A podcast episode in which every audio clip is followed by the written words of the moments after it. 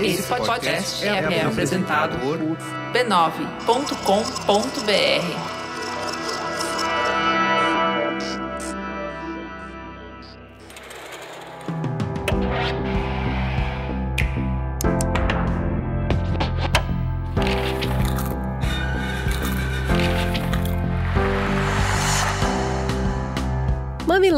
Mamilândia querida! Tá começando agora o nosso espaço semanal de reflexão a partir de produções culturais.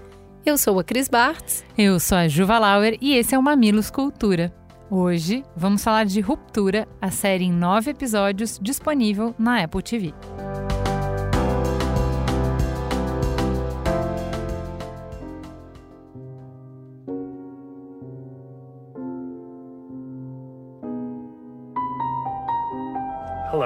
My name is Mark S. And I have, of my own free accord, elected to undergo the procedure known as severance.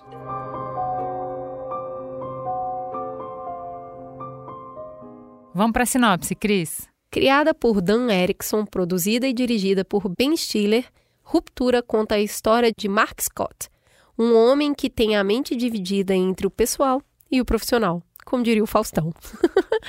Na poderosa empresa Lumen, funcionários de alguns setores escolhem passar pelo processo de ruptura. Essa é uma cirurgia no cérebro que cria duas personalidades distintas. Existe o funcionário da empresa e a pessoa fora do ambiente de trabalho. Uma mesma pessoa é dividida em dois seres, duas personalidades, duas memórias distintas. Quando entra na empresa, o funcionário não tem mais conhecimento nenhum da sua vida fora dali ele retoma as memórias imediatas do dia anterior de trabalho. Em contrapartida, tudo o que acontece dentro da empresa também é esquecido assim que ele sai do elevador. Se os colegas de trabalho se cruzam na rua, eles não se reconhecerão. E aí, Cris, vamos começar pelo começo? Qual foi sua opinião geral? É uma série gostosinha de assistir? Menina, eu ia assistindo e ia falando que hora que eu vou me divertir, que hora que, que hora que fica legal, que hora que é bom isso aqui. E não é bom não é bom, não é para ser bom, é para ser incômodo, é para te deixar assim fora do lugar, é para te fazer questionar, é para te irritar. Então, é aquele tipo de conteúdo que justifica, uhum. mas o ter assistido é melhor do que a experiência de assistir. Uhum. E você, como é que você se sentiu? Sinto a mesma coisa, acho que a gente tem falado um pouco aqui no Mamilos Cultura sobre a diferença de entretenimento e arte, que tudo tem seu papel né, na nossa vida. Então essa série é isso, é arte. Ela não é entretenimento, ela não distrai, ela faz a gente pensar sobre a vida. E acho que tem um jeito é, muito visceral de fazer, que não é textão. Não é que ela, você vai entender, você vai sentir o que ela está propondo, né? Ela vai te levar para aquele lugar, para aquela situação.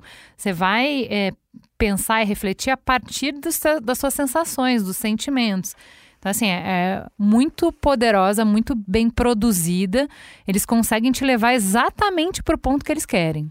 E eu acho que a gente não pode deixar de colocar a quantidade de elemento que existe para proporcionar essa experiência tão intensa e tão incômoda a começar pela abertura, que por si só já é uma, um, um, elemento artístico.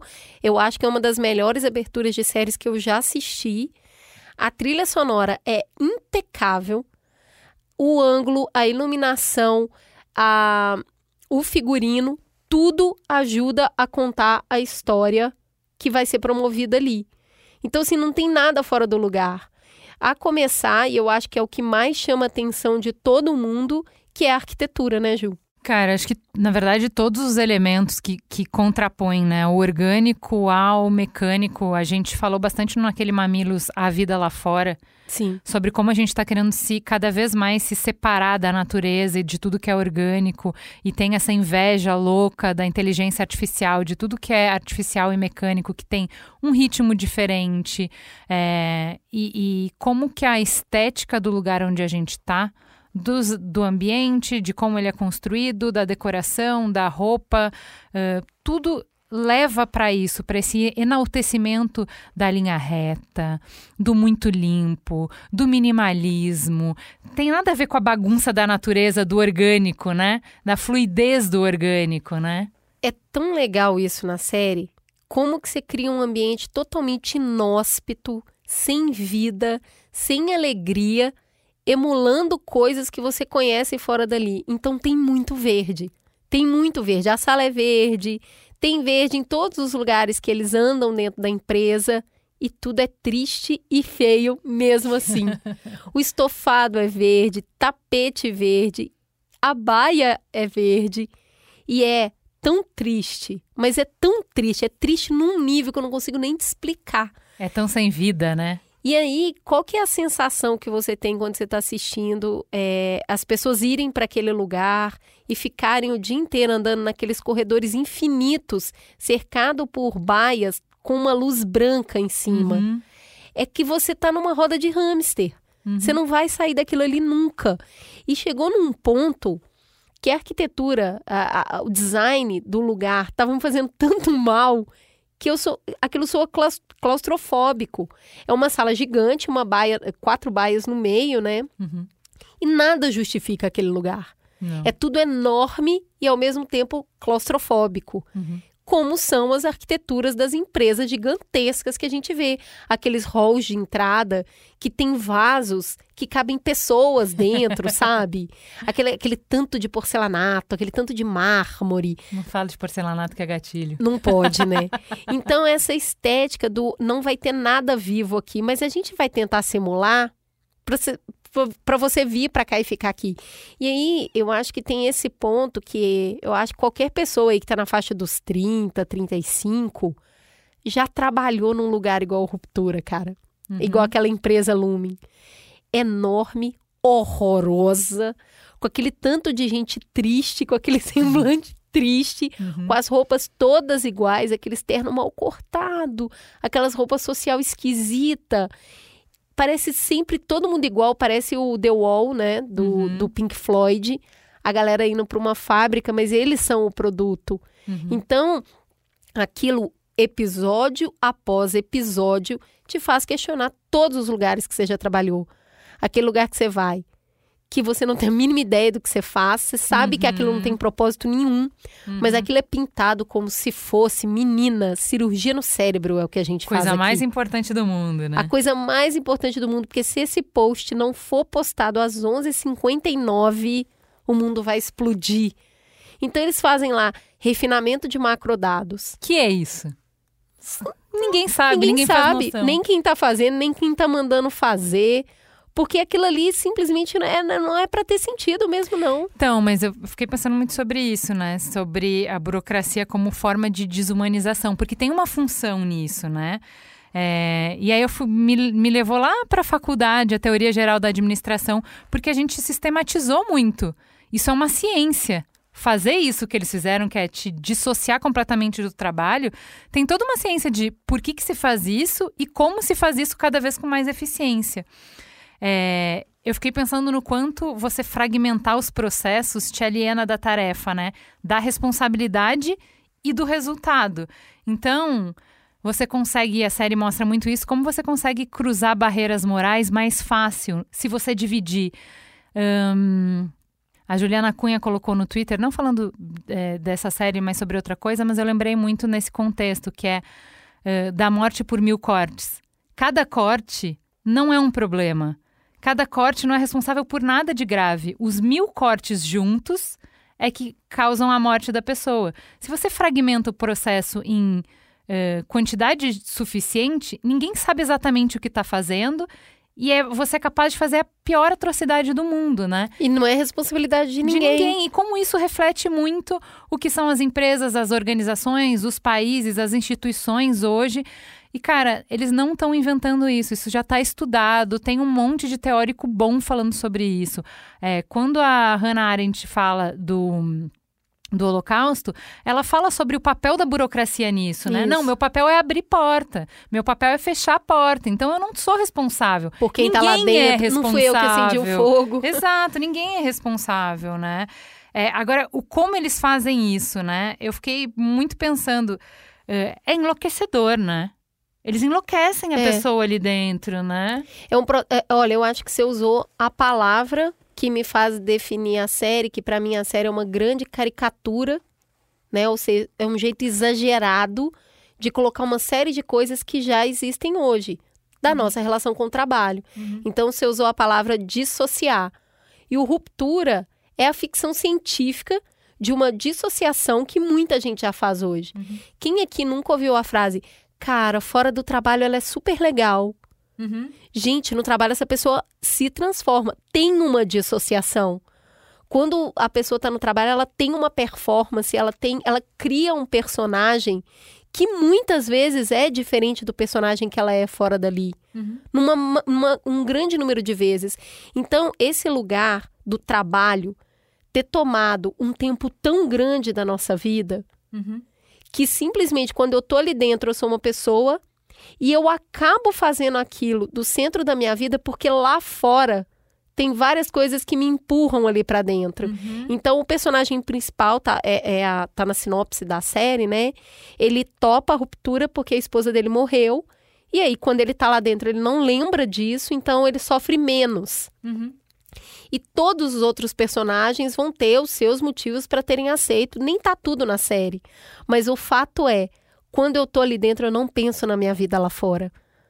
Eu não penso nas relações que eu tenho para além do trabalho. Eu não penso na minha solidão, na minha dor, no que eu não estou construindo enquanto ser humano. Eu tô aqui construindo para alguém, né? Eles estão construindo para a empresa. Lá fora eu não construo nada para mim. Eu não me sinto capaz. Então, trabalho como um lugar de fuga. Cara, isso não existe hoje. Pô, existe demais, mas é, essa essa dissociação que você estava falando, né? Se é uma pessoa no trabalho e outra pessoa fora, eu fiquei pensando quanto que é uma estratégia de sobrevivência da pessoa e quanto, se tem muita gente fazendo isso ao mesmo tempo, quanto que isso não é o, o produto natural desse processo, dessa burocracia, né? Quando a gente trata as pessoas dessa maneira, é isso que acontece. E aí eu fiquei pensando muito nesse lance de manipulação, né? Pra gente que faz comunicação e pra gente que já fez publicidade, isso é um, é um tema muito espinhoso e dolorido, né? É, que é muito. quanto mais a gente conhece da mente, do comportamento humano, mais a gente consegue manipular. E aí, por que, que manipulação é tão perverso e tão revoltante, né? Eu, eu sempre tive dificuldade de entender esse conceito. Pega a gente em algum lugar, você tá olhando a série, você tá vendo a manipulação, isso é, é nojento, é asqueroso, mas por que, que é tão ruim, né? E, e eu fico pensando pra gente que é de comunicação, né? Manipulação, ela age na comunicação, né? Ela distorce, ela deturpa o que está sendo falado, como está sendo falado, a confiança que as pessoas têm, ela destrói a confiança. E aí eu fiquei pensando, enquanto eu via a série, e você vai vendo manipulação em cima de manipulação, eu fiquei pensando, cara, manipulação é a super bactéria da sociedade, né? Porque, assim, se você não tem confiança, não tem laço social. Se você destrói, polui a comunicação, não tem comunidade, não tem como você construir laço, relação, que é o que a gente vê lá dentro, as pessoas tentando fazer relação, mas se tá tudo manipulado, se você não sabe em quem você pode confiar, cada vez é mais difícil. E aí, assim, cara, tem uma ciência por trás disso, e é o que você falou. O que tá lá, a gente vê na nossa vida, né? Então, assim, cara, o que, que é a ambiguidade que tem lá? Você fala uma coisa que é contrária ao significado do que você está falando, às ações que você está fazendo. Como você quer a porta? Aberta e fechada. Como? o que, que é isso? O que, que você está falando, cara? Eu acho que o ápice disso é a sala de descanso. Cara, sala de descanso, cara. O que, que acontece dentro da sala de descanso é completamente o contrário do que é descanso. Então, tem isso em, em esse lugar. Sabe o falar, eu me preocupo com você, quando você está castigando a pessoa, É. as palavras, elas sempre são completamente contrárias à ação da pessoa, ao que ela está fazendo. Ela fala uma coisa e o sentido é o contrário do que ela está falando, cara. E Isso quan- é enlouquecedor. Quando você pega esse ápice da manipulação, aí eu vou jogar na personagem da Patrícia Arquette, que faz um papel de Deus ali na empresa, porque é ela que vai mexer as manipulações quando elas vão acontecer. Esse papel do chefe, Uhum. que é o cara que está vendo tudo, vendo todos e consegue aproveitar o que tem de melhor para a empresa. E aí, voltando para essa empresa como centro do mundo e trazendo esses elementos de religião, esse lugar que você vai para se salvar, Uhum. esse lugar que você vai para existir, para ser importante. Cara, o manual da empresa é em formato de Bíblia. É um negócio assim, é muito poderoso o que eles estão propondo ali, né? E de repente, até a entrada da empresa parece de templo. Uhum. E que o, é mesmo, né? o- Hoje é, total. e o fundador da empresa é tratado como se fosse um deus, um Exato, grande. total. Cara, se um você. iluminado, né? Um ser iluminado. humano muito diferente, né? né? E ele sabe tudo, ele sabe Sim. todas as respostas. Então, o paralelo entre a empresa e a igreja e É. todos os elementos que tem, né? A sala de descanso é um purgatório, cara. Cara, e o sistema de medo, que também faz parte dessa manipulação e também faz parte, desculpa para quem é muito ativo na igreja, mas, né, faz parte da igreja. Cara, ameaça difusa. É o tempo inteiro, você não sabe de onde vem o que, que você pode. Qualquer coisa pode ser errada. E muito errada. E a, a, a intensidade do erro é completamente aleatória, né? Não, isso aí que você fez agora é muito grave. Por que, que é grave? Como assim é grave? Se isso é grave, qualquer coisa é grave. Então, tudo potencialmente pode ser usado contra você, né, cara? E aí, para mim, o ápice desse lugar religioso que está implícito ali na empresa é quando a gente conhece o personagem do Christopher Walker, que ele coloca e tira quadros de- Olha a dentro da de empresa. aí.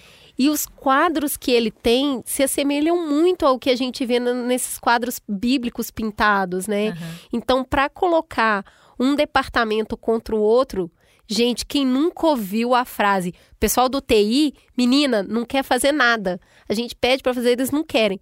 Pessoal de vendas, ó, nem passa perto, só tem mentiroso ali. É. Essa briga entre os departamentos e o jeito que eles usam a arte para decorar cada uma das salas, para contar um pouco do que tem ali e manter todo mundo no clima de medo e todo mundo separado por isso.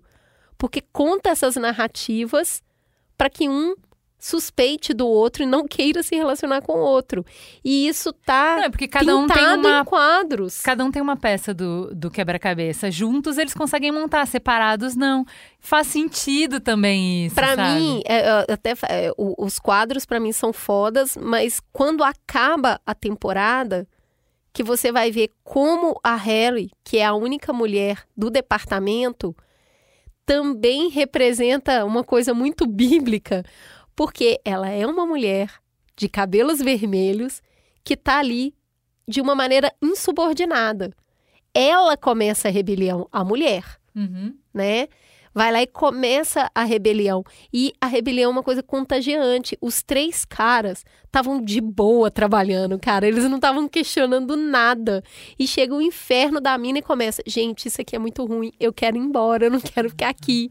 Não sei por que eu fiz isso, mas quando eu fiz, tava doida, não quero mais. E eles começam a questionar por que, que ela estava tão insatisfeita até que eles se dão conta que eles também estão insatisfeitos. Então a insubordinação é, no jardim do Éden ali, sabe? Tá muito clara, tá muito proposta. Os paralelos são muito foda. É, eu, para mim, essa insubordinação para mim veio muito como o estado natural humano, né? Porque quando eles acordam naquela mesa, é como um nascimento, né? Você tem uma nova personalidade, porque eu zerei essa personalidade fora de trabalho, então você vai criar uma nova. E aí, como. Porque eu entendo que você fala que eles não estão insatisfeitos, mas na verdade eu acho que eles estão conformados, porque todos é- o tempo inteiro é dizer, eu sei que você está fazendo isso porque eu já fiz. Então Aham. todo mundo, o estado natural das pessoas é insubordinação. É, e para mim todos os elementos dessa história funcionaram como metáfora para educação, para como a gente cria as crianças, como a gente acredita que o nosso trabalho é quebrar o espírito das crianças para que elas sejam obedientes, dóceis e assim se ajustem melhor ao mundo, porque o que o Mark faz com a Helly é isso, eu vou ser seu pai. Eu vou te ensinar o que você precisa pensar, fazer, agir para você não sofrer. Uhum. E o que ele tá fazendo é isso, ele tá sendo um instrumento de bater nela antes que o sistema bata, que é o que a gente acha que é ser pai. É. Cara, é muito louco isso. Eu achei muito louco.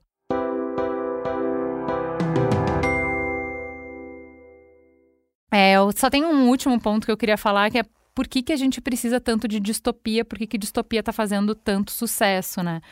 Porque tem uma, uma frase no primeiro episódio que eu acho fodida, que é... o eu tenho duas, uma coisa boa e uma coisa ruim para falar do inferno. A coisa boa é que não existe, e a segunda, e a coisa ruim é que tudo que a gente consegue imaginar, a gente consegue criar. E isso não serve só para o inferno, serve para todas as distopias. É, tem uma frase, já que você está citando a Bíblia aqui, bem bíblica, que é: pela contemplação sereis é, transformados. O tanto que a gente passa olhando para a distopia é o tanto que a gente tem de pessimismo com o mundo e que a gente, eu acho importantíssimo criticar, Do mesmo jeito que beber água é importante até água, quando é em excesso, é um problema. Eu li recentemente uma distopia, um, um romance super premiado, chama O Problema dos Três Corpos. É, é uma distopia otimista. Como é que pode? Como é que pode? é ou não é uma distopia, Juliana? Ele faz a gente olhar ao mesmo tempo para os problemas e as fragilidades que a gente tem hoje, que podem nos levar para um lugar muito ruim, mas para o potencial transformador e realizador da raça humana. Então, ele usa a ficção para despertar e alimentar o nosso humanismo. Eu acho que isso eu sinto um pouco de falta. Tá muito pessimista, tá tudo muito cínico. E eu acho que isso não nos ajuda, isso só nos paralisa. Então, essa é a minha única crítica. Bom, eu gostei muito e eu queria deixar aqui meus parabéns pro Ben Stiller, porque eu achei que ele só fazia comédia Não ruim. É, menina? E de repente tomei esse susto com esse homem. Parabéns, você pagou os boletos e agora tá fazendo o que você queria, né? É o sonho de qualquer pessoa, não é não? Parabéns, cara. Temos um programa, Juliana? Temos um programa, fica gostosa a sensação de um mamilos incômodo no ar. Beijo, gente.